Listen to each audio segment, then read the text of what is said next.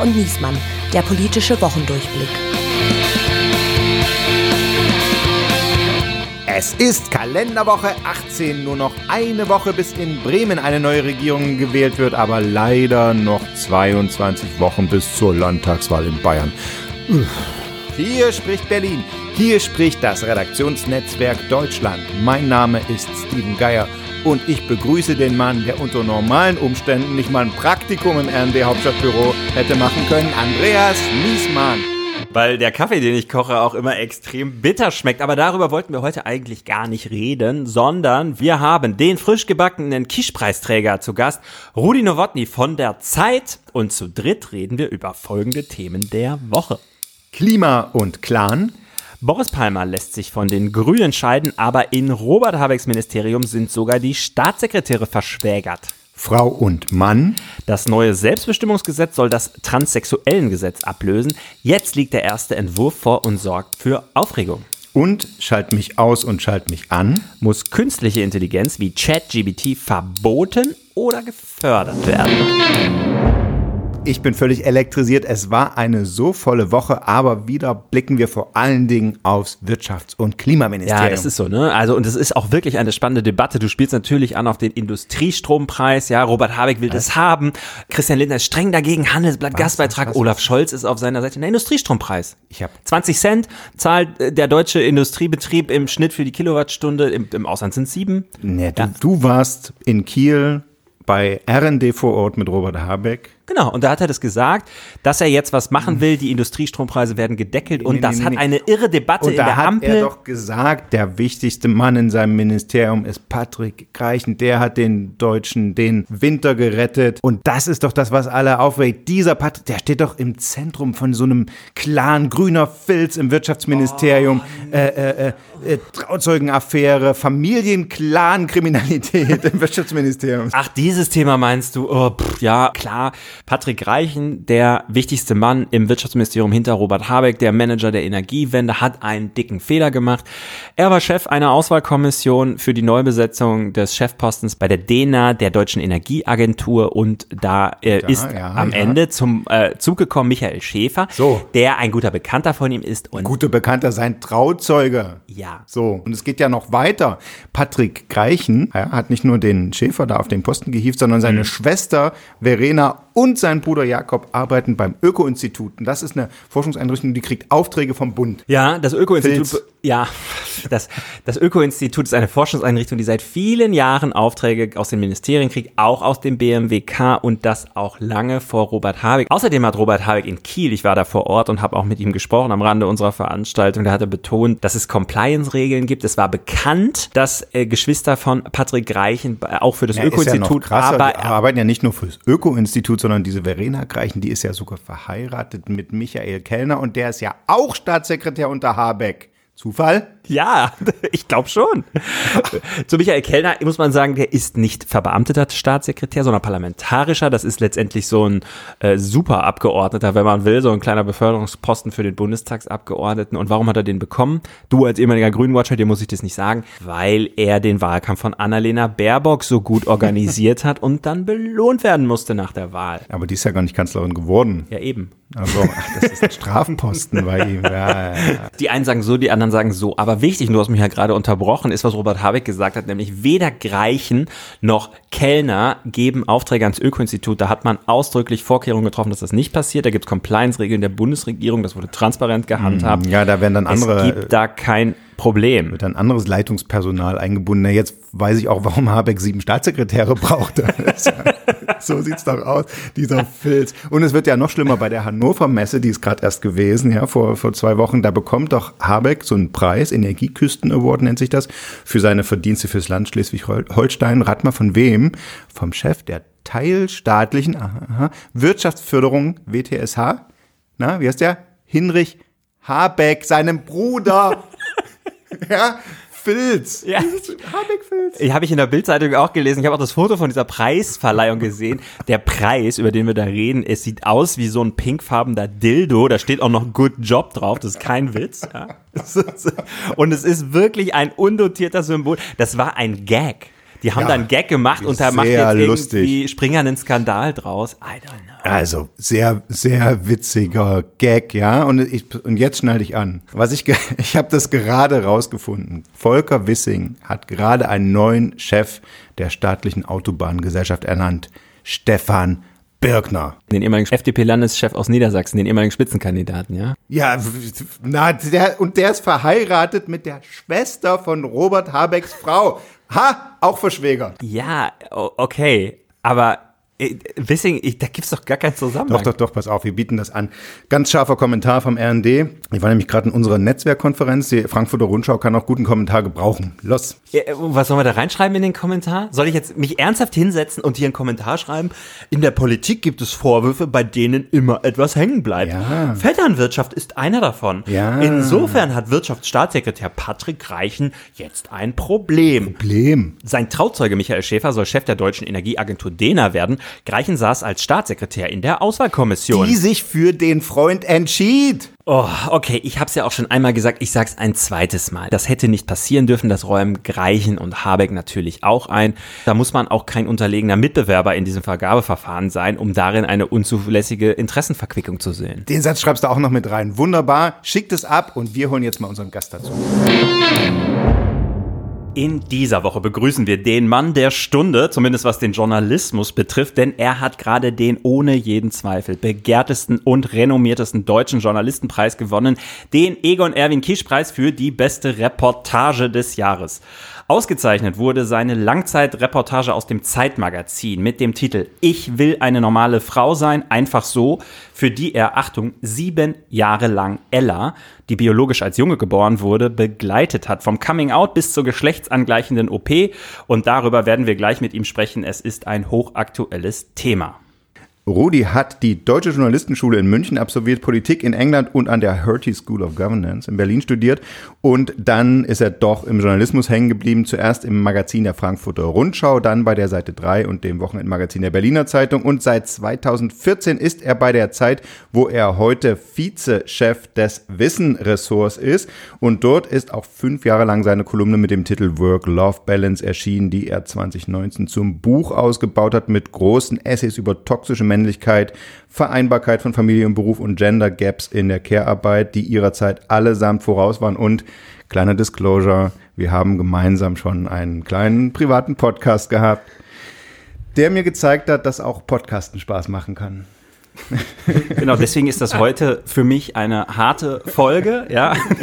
Weil Steven hat seinen Ex eingeladen, ja, der Ja. irgendwie besser aussieht, schlanker ist, mehr Haare hat, einen Journalistenpreis gewonnen. Ne? Also danke, ja. Wir sagen Hallo und herzlich willkommen, Rudi Nowotny. Dankeschön. Ja, das ist ja eine Begrüßung.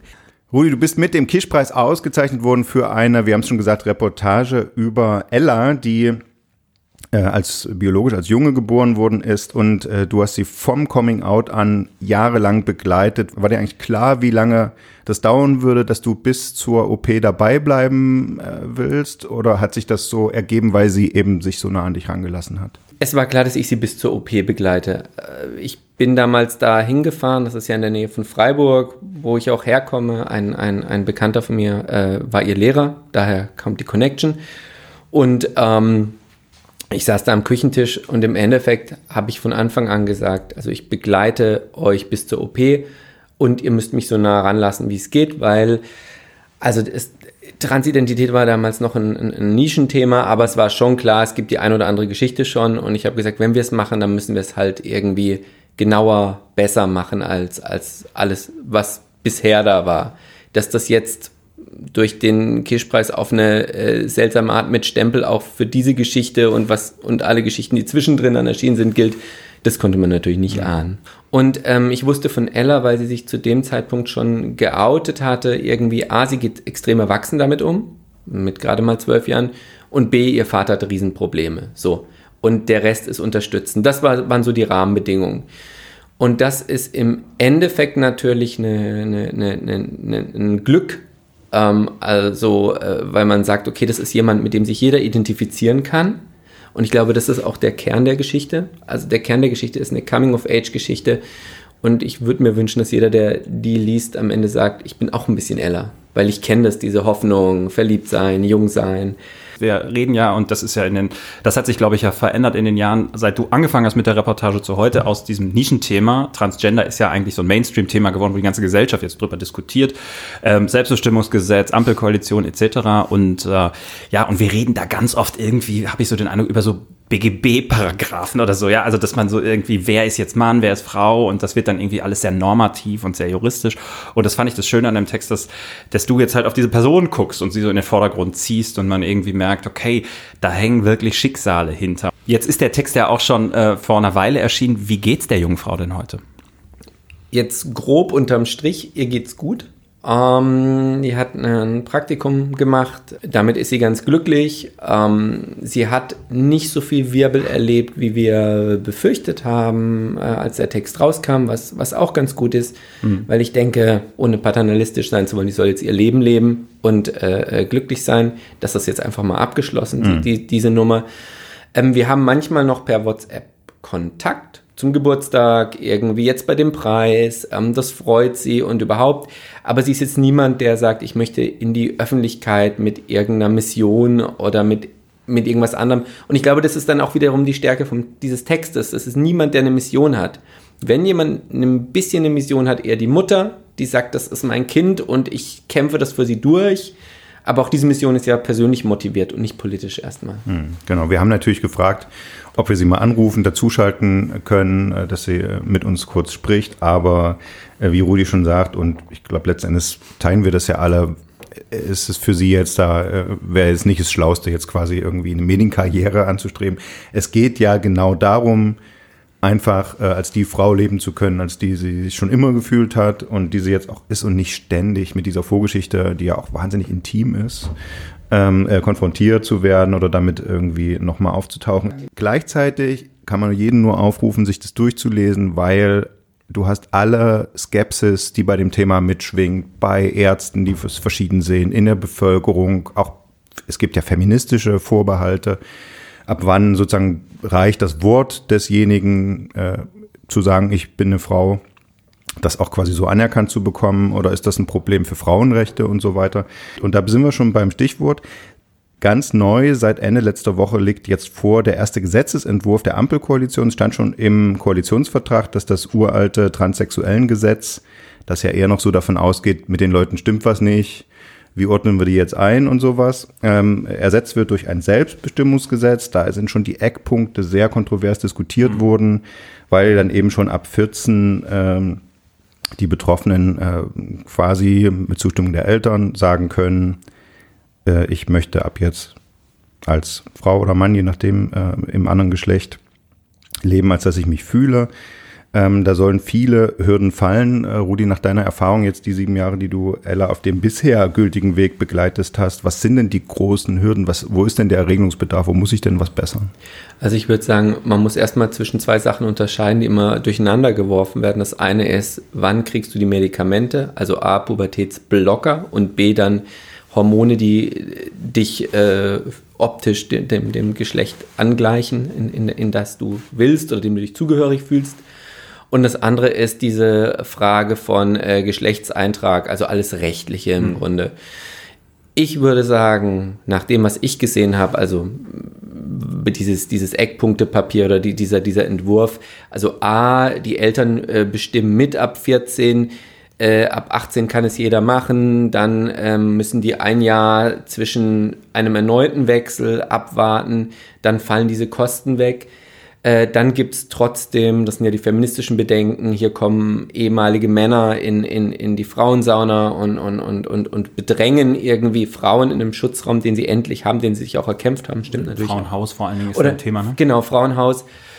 Ähm, jetzt egal wie, wie, wie, wie groß die Zahl da wäre, ja, aber ähm, ich finde, dieses Gesetz so wie ich das jetzt sehe, nimmt schon alles mit und es, es, es räumt die schwierigste Hürde ab. Das ist nämlich dieses, ich ändere meinen Namen und ich muss dafür ein paar tausend Euro hinlegen und das, bislang, bislang ist das so. Bislang, genau. Mhm, mhm. und das verstehe, äh, das muss ich sagen, das habe ich nie verstanden, wieso Leute ähm, bei einer rechtlichen Frage sich nie irgendwie 5000 Euro oder sonst was hinlegen müssen, um dieses, um ein anderes Geschlecht irgendwie eingetragen zu haben.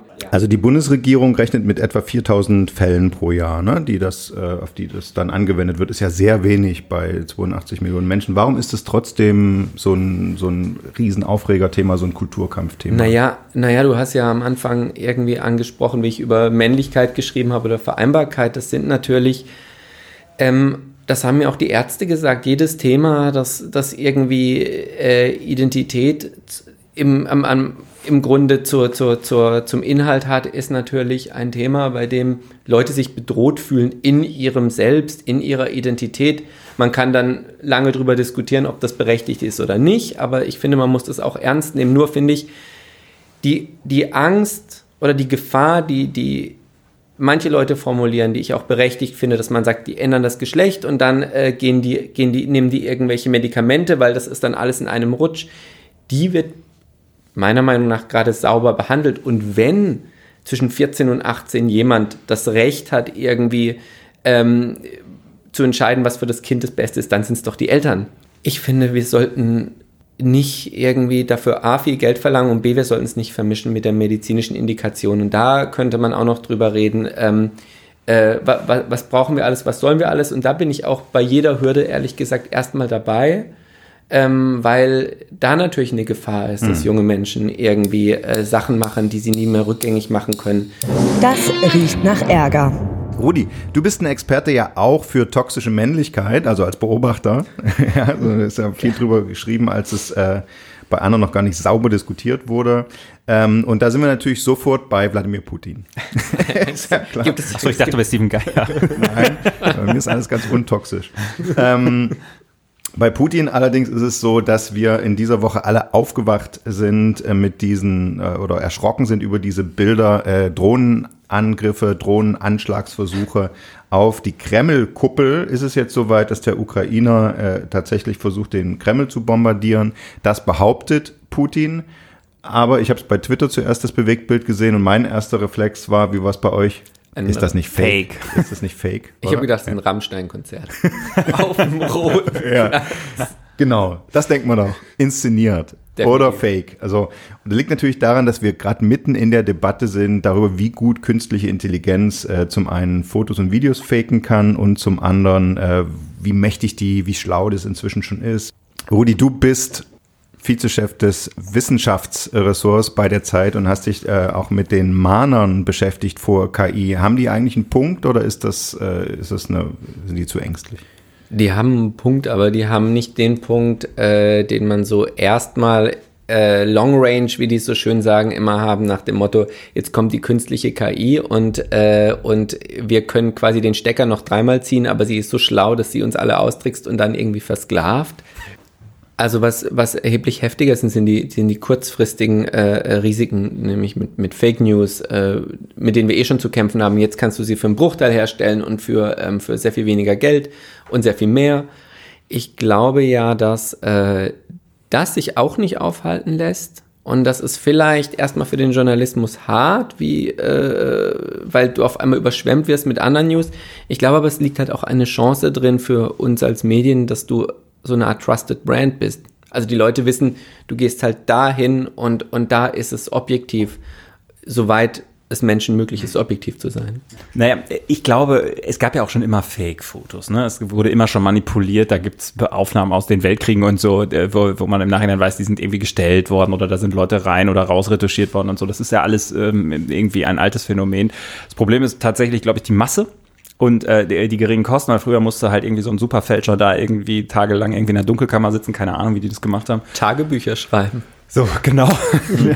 und, und heute, keine Ahnung, kann jeder Trottel irgendwie für ein 20-Euro-Abo das irgendwie bei einer KI irgendwie bestellen und kriegt das irgendwie drei Sekunden später äh, ja, ausgeliefert, ne? maßgerecht. Wir sind ja auch gefragt worden, du bist gefragt worden von Lesern, wie geht ihr eigentlich damit um als Medien? Ja, Fotos, ne? Wie, wie stellt ihr sicher, dass ihr keine von künstlicher Intelligenz gebauten Fotos veröffentlicht? Oder der Kreml ist ja jetzt auch ein gutes Beispiel. Man sieht dieses Video, wie berichtet man drüber? Ja, und beim Kreml konnte man dann ja dieses Fact-Checking machen, indem es sehr viele verschiedene Perspektiven gab, aus denen man das Gleiche sah und so. Aber am Ende ist es. Und es gab Tonaufnahmen von einem äh, Lokalradiosender oder eine Meldung darüber, dass es Geräusche gab. Und dann ist ja erstmal zwölf Stunden nichts gemeldet worden, weil erstmal die Propagandaabteilung sich sortieren musste, wie sie damit umgehen. Das sind so Indizien, ne, die dann helfen. Ne? Aber, aber ich glaube, es gibt ein Problem, wenn wir über Masse reden. Ähm, es funktioniert ja auch ähm, quasi äh, spiegelbildlich. Also wie viele Leute gehen dann am Endeffekt auf die Trusted Brands? Also selbst wenn wir es schaffen, als Medien es einzuordnen, wie viele Leute interessiert es? Aber wir wollten ja über diese künstliche Intelligenz äh, jetzt noch sprechen und da gibt es auch noch die News, es gibt eine Verbotsdebatte darüber oder eine Auflagendebatte. Also das Europäische Parlament, also im, im zuständigen Ausschuss, hat so ein Papier vorgelegt, wie sie das äh, sich vorstellen könnten zu regulieren. Und der Vorschlag ist es, dass man diese KI-Systeme nach bestimmten Risikoniveaus einstuft, also sozusagen wie groß ist die Wahrscheinlichkeit, dass die Schaden anrichten und je nach von, von dem, je nach Niveau ist ein bestimmtes Maß an Transparenz vorgeschrieben. Das heißt, für Sachen, die besonders sensibel sind, ne, für die Sicherheit oder sowas, muss der Code offengelegt werden. Das ist das, was die sich vorstellen. Äh, Italien hat ähm, äh, die, den Zugriff auf JetGPT gesperrt letzte Woche für eine Weile. Da gab es auch gleich eine Debatte, ob das Deutschland auch machen soll. Da hat Hubertus Heil äh, gesagt, nein, die Vorteile äh, dürften überwiegen, aber auch er sagt, es kommt auf die Regulierung an. Ne? Wir reden jetzt ja total viel über die Gefahren, ja. Äh, äh es gibt ja auch wahnsinnig große Vorteile, gerade in in einer alternden Gesellschaft. Also im Japan künstliche Intelligenz sind halt auch irgendwelche Roboter, die irgendwelche äh, äh, Pflegesachen erledigen. Das, das darf man wirklich nicht vergessen. Ähm, ich finde ehrlich gesagt auch die Idee von Transparenz ist, ist die richtige. Ich hatte ja für die Titelgeschichte, die ich damals für die Zeit geschrieben habe, auch mit Katharina Zweig geredet, mit meinem tollen Kollegen Jakob von Lindern zusammen. Und die hatte eine ähnliche Idee und die ist ja wirklich lange dabei und, und schaut sich das lange an, die, die Professorin in Kaiserslautern für eben diese Fragen. Man muss jetzt einfach mal sagen, man braucht halt auch die Govern Government Bodies, Governance Bodies, wie man so schön sagt, die dann in diese, in diese, in diese Codes reinschauen. Es bringt ja nichts, wenn die offen liegen und mhm. Oma Erna klickt sich da einmal mhm. durch. Das ist ja so ein bisschen wie, stimmen Sie, stimmen Sie den erneuerten irgendwas Bedingungen zu und sagen immer, meine Mutter sagt dann immer, wo soll ich, ich will nicht klicken, ich will nicht klicken. Ich sage, ja, du musst aber klicken, sonst funktioniert das Ding nicht mehr. Ähm, klar, das, äh, du brauchst halt eine Strukt staatliche Struktur, die damit umgeht. Und da frage ich mich, ob wir schnell genug sind. Wir haben das ja aber in Wahrheit immer. Ne? Also immer, wenn wir so eine Breaking Technology haben, wo man irgendwie ahnt oder merkt, okay, das ist jetzt irgendwie next big thing, so, dann gucken wir erstmal auf die Risiken, ob das jetzt diese Genschere war, CRISPR-Cas zum Beispiel, ne? oder generell Gentechnik. Mein Gott, was haben wir da irgendwie drüber geredet? Klonschaft Dolly, ja, äh, die Älteren erinnern sich und so. Und immer wieder kam diese ganze Debatte. Äh, und am Ende wurde es dann doch nur halb so heiß gegessen, wie es gekocht wird, muss man ja irgendwie auch sagen. Beziehungsweise bei Gentechnik, ähm, da hat man ja inzwischen auch, nachdem wir in Deutschland ja sehr restriktiv dann unterwegs waren, ist man ja inzwischen doch eher so weit, dass man sagt, na ja, überwiegen da nicht in Wahrheit die Chancen, die Risiken, ne, die da alle an die Wand gemalt worden sind und sollte man sich das halt gerade im Hinblick auf äh, Hungerprobleme auf der Welt etc. nicht etwas wohlwollender alles angucken, mhm. was die Technologie da einfach auch mitbringt. Ne? Es ist ja gerade in unserer alternden Gesellschaft und angesichts der Demografie auch eine Monsterchance, wenn wir irgendwie äh, Tätigkeiten, die man irgendwie outsourcen kann, die nicht mehr Menschen machen müssen, wenn wir die einfach äh, von Maschinen machen lassen können oder von äh, ja, Journalismus zum Beispiel. Ja, klar, auf jeden Fall. Podcast. Update bitte. In dieser Woche hat in Berlin der Petersburger Klimadialog stattgefunden. Vorsicht, die sind besser als du. das ist nicht schlecht, ja. so, ein, so, ein, so eine künstliche Stimme. Ähm, und da hat der Bundeskanzler darüber gesprochen, wie es mit dem Klimaschutz auf der Welt weitergehen soll. Und vorher schon haben sich natürlich die NGOs zu Wort gemeldet und ich bin etwas erschrocken. German Watch hat sich gegen CCS, die berühmte Abspaltung von Kohlendioxid und Einlagerung, äh, vor allen Dingen im Boden, ausgesprochen und sagt, äh, stopp nicht so schnell. Der Habeck will da ja dieses Jahr ein Gesetz bringen, dass das äh, die CO2-Endlagerung im Boden wieder ermöglicht. Die ist zurzeit faktisch ausgeschlossen. Äh, da sind aber die NGOs gegen, die haben Angst vor Risiken, die wollen nicht, dass dadurch Öl und Gas länger genutzt werden. Andreas, du hast ja in Kiel Habeck nicht nur über seinen Staatssekretär reden hören, sondern auch über CCS. Und äh, Habeck hat da ja selbst seine Meinung geändert, ne? Habeck hat seine Meinung geändert, ja, das ist wahr. Er war früher, es gab auch, äh, es gibt Fotos von ihm, wie er selber bei so Gegendemonstrationen als junger äh, Politiker ist, gegen CCS und so, sehr hübsche Bilder. Habe ich ihm auch mit konfrontiert jetzt in Kiel. Also da war er bei einer Veranstaltung vom RND, muss man sagen, ne? mhm. RND vor Ort und Talk. Ähm, warum hat er sie geändert, verändert? Weil er sagt, naja, erstmal haben wir die Technologie besser kennengelernt und äh, Ängste, die wir früher hatten, dass dieses Kohlenstoffdioxid, das man abscheidet, in den Boden reinpresst, dann irgendwie wieder so rausdiffundiert, die haben sich eigentlich nicht bestätigt, wenn man es an den richtigen Stellen macht. Punkt eins. Und Punkt zwei, damals war es natürlich so eine Debatte, als er auch demonstriert hat, äh, wo vor allen Dingen äh, Big Oil, Big Coal, also die großen mhm. Energiemultis irgendwie drauf saßen, weil sie natürlich gehofft haben, dass sie ihr Geschäftsmodell damit in eine Zukunft retten können. Ne? Es gab ja hier auch so ein Lobbyinstitut in Berlin, IZ Klima, da haben die großen Energiekonzerne mhm. reingebuttert. Vielleicht musst du mal kurz erklären, wie es funktioniert. Also wir haben ein Kohlekraftwerk, äh, da wird Kohle verbrannt, aber entsteht CO2, das wissen wir inzwischen alle und das CO2 kann man quasi auffangen, abscheiden, verflüssigen und in den Boden pressen. So und ähm, und natürlich war das für die äh, für die Energieindustrie eine spannende Geschichte, weil man dann gedacht hat, na super, dann ist ja das Kohlekraftwerk auf einmal äh, klimaneutral, äh, tutto, tutto completo, alle Probleme gelöst. Und da haben die äh, Klimaaktivisten, die Umweltschützer immer gesagt, äh, forget it, ja. Also erstmal gehen wir aus diesen Fossilen raus. So, mhm. jetzt sagt Habeck, naja, jetzt haben wir das aber entschieden, aus den Fossilen rauszugehen und haben aber das Problem, dass wir immer noch Technologien haben, äh, die, die kriegen wir nicht anders mhm. äh, hin. Und da ist immer das Beispiel, was kommt, irgendwie Zementproduktion äh, oder solche Geschichten. Mhm. Und da ist CCS eigentlich die einzige Chance, das irgendwie halb zu halbwegs bezahlbaren Preisen klimaneutral hinzukriegen. Ja, und Habeck hat gesagt, er hat es lieber im Boden als in der Atmosphäre. Nun, Rudi, hast du das einzige in Deutschland schon bestehende CCS-Endlager äh, vor Ort besucht? Sehen das die Leute da auch so lieber im Boden als in der Atmosphäre? Naja, die Leute gibt es da nicht so wirklich, ah. weil es im, im Niemandsland äh, bei Kitzin ist. Du fährst einmal durch Brandenburg, wirklich brandenburgerischer wird es nicht mehr.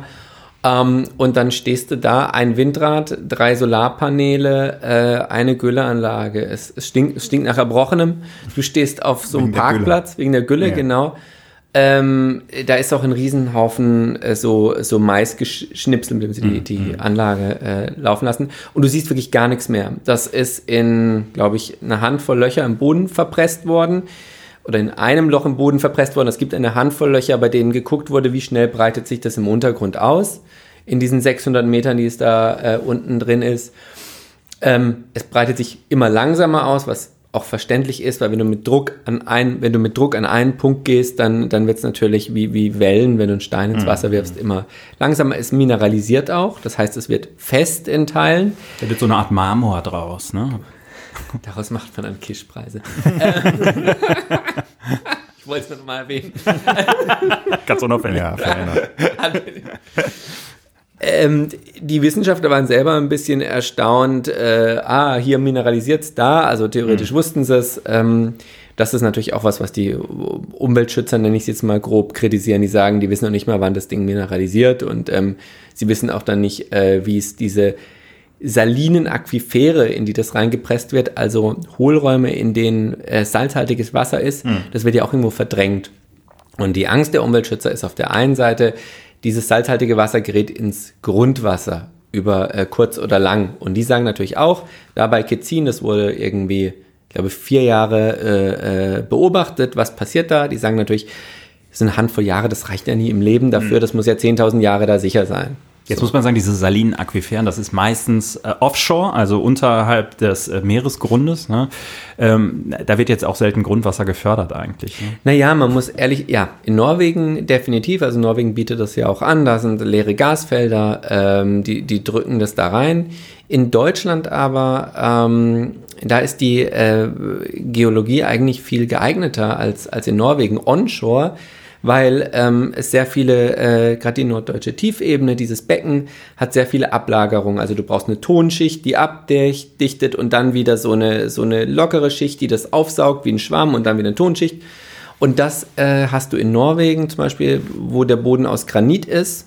Sehr gut für Atommüll, aber eben nicht dafür. Mhm. Hast du es nicht, weil nichts aufgenommen wird. Aber in Deutschland hast du es onshore ganz häufig. Also du könntest wahnsinnig viel verpressen. So, Umfragen zeigen aber, dass die Technik immer nur so halb akzeptiert wird. Also die Leute sagen, lieber ein Windrad, lieber irgendwas anderes als äh, verpressen. Ja, ist halt auch aus der Zeit, wo es diese Proteste gab. Und da war es ja auch so, dass wirklich CDU-Ministerpräsidenten ähm, das durch, über den Bundesrat durchgesetzt haben, dass in dieses Gesetz, was jetzt gültig ist, reingeschrieben wird, jedes Bundesland kann selbst entscheiden, ob es mitmachen will. Gemeint war Nicht Opt-out. Genau. Also so und so ist jetzt der Stand, das will Habeck ändern. Andreas, kommt es? Kommt es? Ja, ich denke, das wird kommen. Es gibt einfach so viele Experten, die äh, der Meinung sind, dass äh, an CCS äh, auf dem Weg zu einer klimaneutralen Industrie kein Weg vorbeiführt und das werden sie durchsetzen. Da ähm, sind sich die Fachleute eigentlich einig. Aufreger der Woche.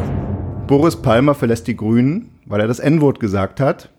Und Schlimmeres, es kam als DPA-Eilmeldung, er kündigt eine einmonatige Auszeit an, dass er, sieh mal, wie bedeutend, Aus, aus, Auszeit als Bürgermeister. Die Grünen verlässt er endgültig. Ne? genau, die Grünen, da gab es ja schon ein Ausschlussverfahren gegen ihn, jetzt ähm, sucht er sich professionelle Hilfe. Da haben wir alle den Eindruck, das ist nötig. Deswegen die Frage an dich, ist Boris Palmer ein Rassist? Wenn man ihn an seinen Aussagen misst, ja. Definitiv. An Also, der, an jetzt an der Aussage? ja klar, du sagst das N-Wort nicht. Also das ist, ähm, das ist jetzt auch nochmal was anderes als vor zehn Jahren. Ich habe, als ich über Critical Whiteness geschrieben habe und diese ganzen Bewegungen in den USA, da bin ich damals zu der entsprechenden Chefredakteurin gegangen und da stand im, im, im Text, äh, sie wollen nicht, dass man das N-Wort benutzt und die sagte, was ist das N-Wort? Nutte? Und mittlerweile, glaube ich, ist wirklich jedem klar, was das N-Wort ist, ja. Ähm, und dann, also wenn wir einen Konsens haben, den wir, glaube ich, vor zehn Jahren noch nicht so hatten und jetzt haben wir ihn, dann, dann lässt man es weg. Es ist ja auch eine Beleidigung einfach für die Betroffenen. Naja gut, also das, wenn man jetzt zu einem schwarzen Menschen ähm, das N-Wort sagt und ihn damit tituliert, ist das ohne jeden Zweifel eine Beleidigung. Das ist ja klar, das, da haben wir einen absoluten Konsens. Aber Palmer sagt ja jetzt, es kommt schon irgendwie auf den Kontext an. Man kann nicht den, der, der, man kann nicht das benu reine Benutzen dieses Wortes, also das Reproduzieren, daraus ableiten, dass jemand ein Rassist ist. Also da muss man aber auch, ja, der Kontext ist ja bei Boris Palmer auch ein spezieller. Also das ist ja nicht der, der erste Ausrutscher, der hat da so einen Berührungszwang mit, mit diesen Themen.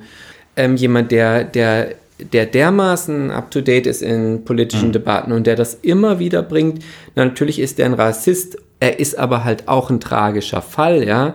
Ich will ja auch nicht, also was ich nie- diese, diese Demonstranten, die in Frankfurt, das war ja eine Tagung, eine Migrationstagung in, in, und ein hitziger Streit zwischen, zwischen Palmer und, und diesen Leuten, das sind jetzt auch nicht Leute, bei denen sagt man, die besonders differenziert argumentieren. Ja, die haben ihn niedergebrüllt. Die haben ihn niedergebrüllt, sagen. Als genau. Nazi. Als Ja, Nazi. und die haben- das ist, Verpiss dich. Also genau, er hat angesetzt zu erklären, warum er äh, das N-Wort weiter, in welchem Kontext er es benutzen will. In dem Moment, wo er es ausgesprochen hat, einer der Demonstranten war schwarz, hat ihn die Gruppe, die aber auch nicht so groß war, äh, mit Nazi, Nazis rausrufen, niedergebrüllt.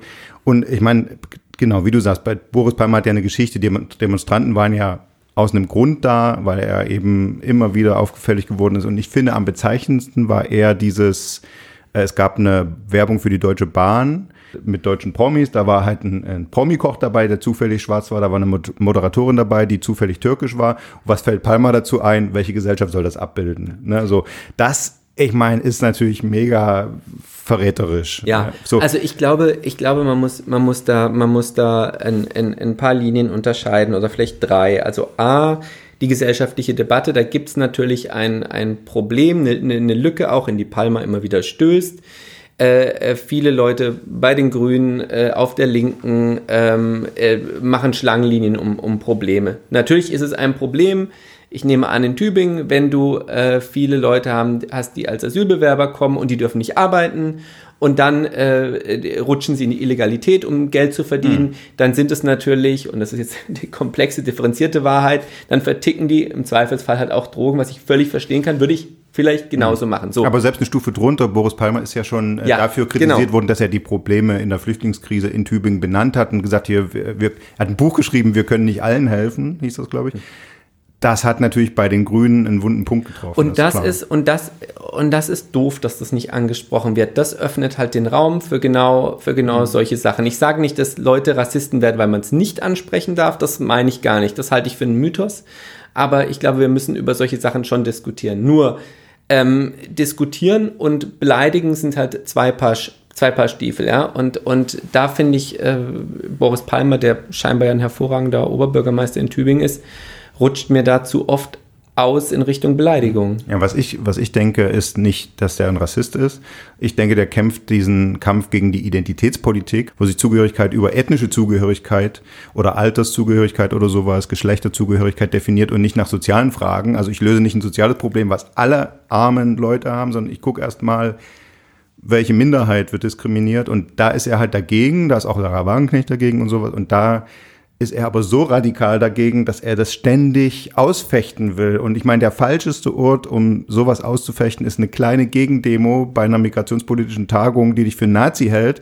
Ich erwarte von einem Spitzenpolitiker, der alle Latten am Zaun hat, dass er da vorbeigeht und nicht aber, denkt, er kann die davon überzeugen, dass das N-Wort ausspricht. Aber vielleicht hast du da auch gerade den Nagel auf den Kopf getroffen. Also man kann doch irgendwie Identitätspolitik und Bewegung kritisieren, ohne irgendwie das N-Wort zu benutzen. Hm. Sorry ich glaube, wir haben schnell eine Einigkeit, wenn wir irgendwie sagen, Palmer ist ein sehr spezieller Fall und äh, ist auch durch seinen Charakter und durch sein Temperament jetzt äh, irgendwie da besonders ja äh, auf dem Präsentierteller. Aber wenn, wenn man jetzt noch mal einen Schritt zurück, du hast ein, eingeleitet mit, man benutzt das N-Wort nicht. Ne? Also es gibt ein, ein sprachliches Tabu hier an dieser Stelle, weil viele Leute das als verletzend äh, empfinden.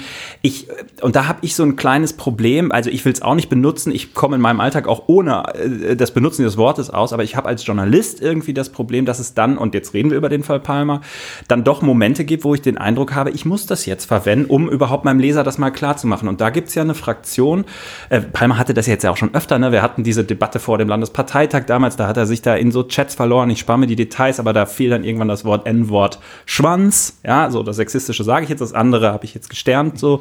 Und, ähm, und, und da hatten wir wirklich irre Debatten hier auch in der Redaktion.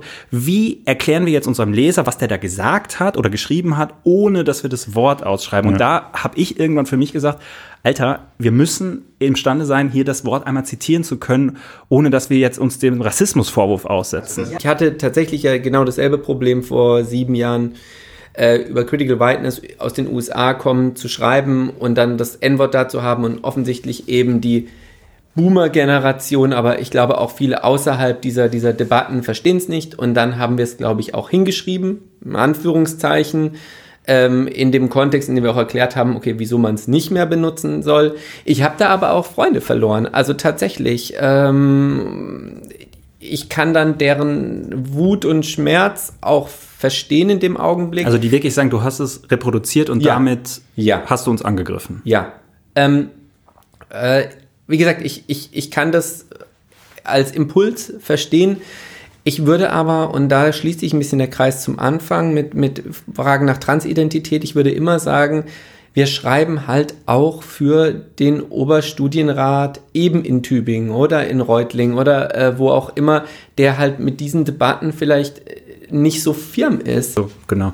Und dann habe ich mich auch gefragt, es gibt, und das ist Steven ja auch gerade gesagt, es gibt kein anderes Wort. Ne? Es gibt kein anderes Wort, mir fällt keins ein, was man nicht verwenden darf, in gar keinem Kontext und gleich, was dann gleich tabuisiert wird, was ehrlicherweise an dem gesamten Gedankenkonstrukt für mich schon auch Fragezeichen aufwirft. Ja, also. Aber naja, so krass ist es ja auch nicht. Das ist ja nur in einer bestimmten äh, Blase, so wie du gerade sagst, weil in Wirklichkeit ist ihm ja nicht so viel passiert. Da ist gesagt, er dürfte ja Oberbürgermeister bleiben. Und Probleme hat er jetzt erst bekommen, als er gesagt hat, das ist wie ein Judenstern. Das stimmt. Und das ist damals. Gestolpert ist er über den holocaust Gestolpert ist er über die Holocaust-Relativierung. Das ist das, was meine muslimischen Freunde mir in der Sarrazin-Debatte gesagt haben. Der konnte einen ganzen Bestseller darüber schreiben, dass der Moslem dumm ist, als er gesagt hat, es gibt ein jüdisches Gen. Da ist er abgeschossen worden. So, und das, ich meine, das sind halt so die Debatten in Deutschland. Und natürlich ist es ein Problem, wenn hier drei weiße hetero-cis-Männer stehen und über Transidentität und N-Wort äh, debattieren. Es ist komplex. Wir versprechen, wir bleiben dran. Wir reden mit allen Betroffenen und Nicht-Betroffenen weiterhin. Das war ein zufällig zusammengesetztes Panel, weil Rudi gerade den Kirschpreis gewonnen hat. Und das waren die Themen der Woche. Entschuldigung. Herzlichen Glückwunsch dazu nochmal. Vielen Dank fürs Mitmachen. Dankeschön euch. Es war super mit zwei Cis-Männern hier. Und vielen Dank an Sie da draußen fürs Hören. Seien Sie uns nicht böse. Es war alles nicht so gemein. Bis nächste Woche. Tschüss. Tschüss. Deutschlandfunk um 7.05 Uhr mit der Presseschau. Die Frankfurter Rundschau kommentiert die umstrittenen Vorgänge bei der Besetzung eines Spitzenposten im Bundeswirtschaftsministerium. In der Politik gibt es Vorwürfe, bei denen immer etwas hängen bleibt. Vetternwirtschaft ist einer davon. Insofern hat Wirtschaftsstaatssekretär Patrick Greichen ein Problem. Sein Trauzeuge Michael Schäfer soll Chef der deutschen Energieagentur DENA werden. Greichen saß als Staatssekretär in der Auswahlkommission, die sich für den Freund entschied. Man muss nicht unterlegener Mitbewerber sein, um darin eine unzulässige Interessenverquickung zu sehen, vermerkt die Frankfurter Rundschau.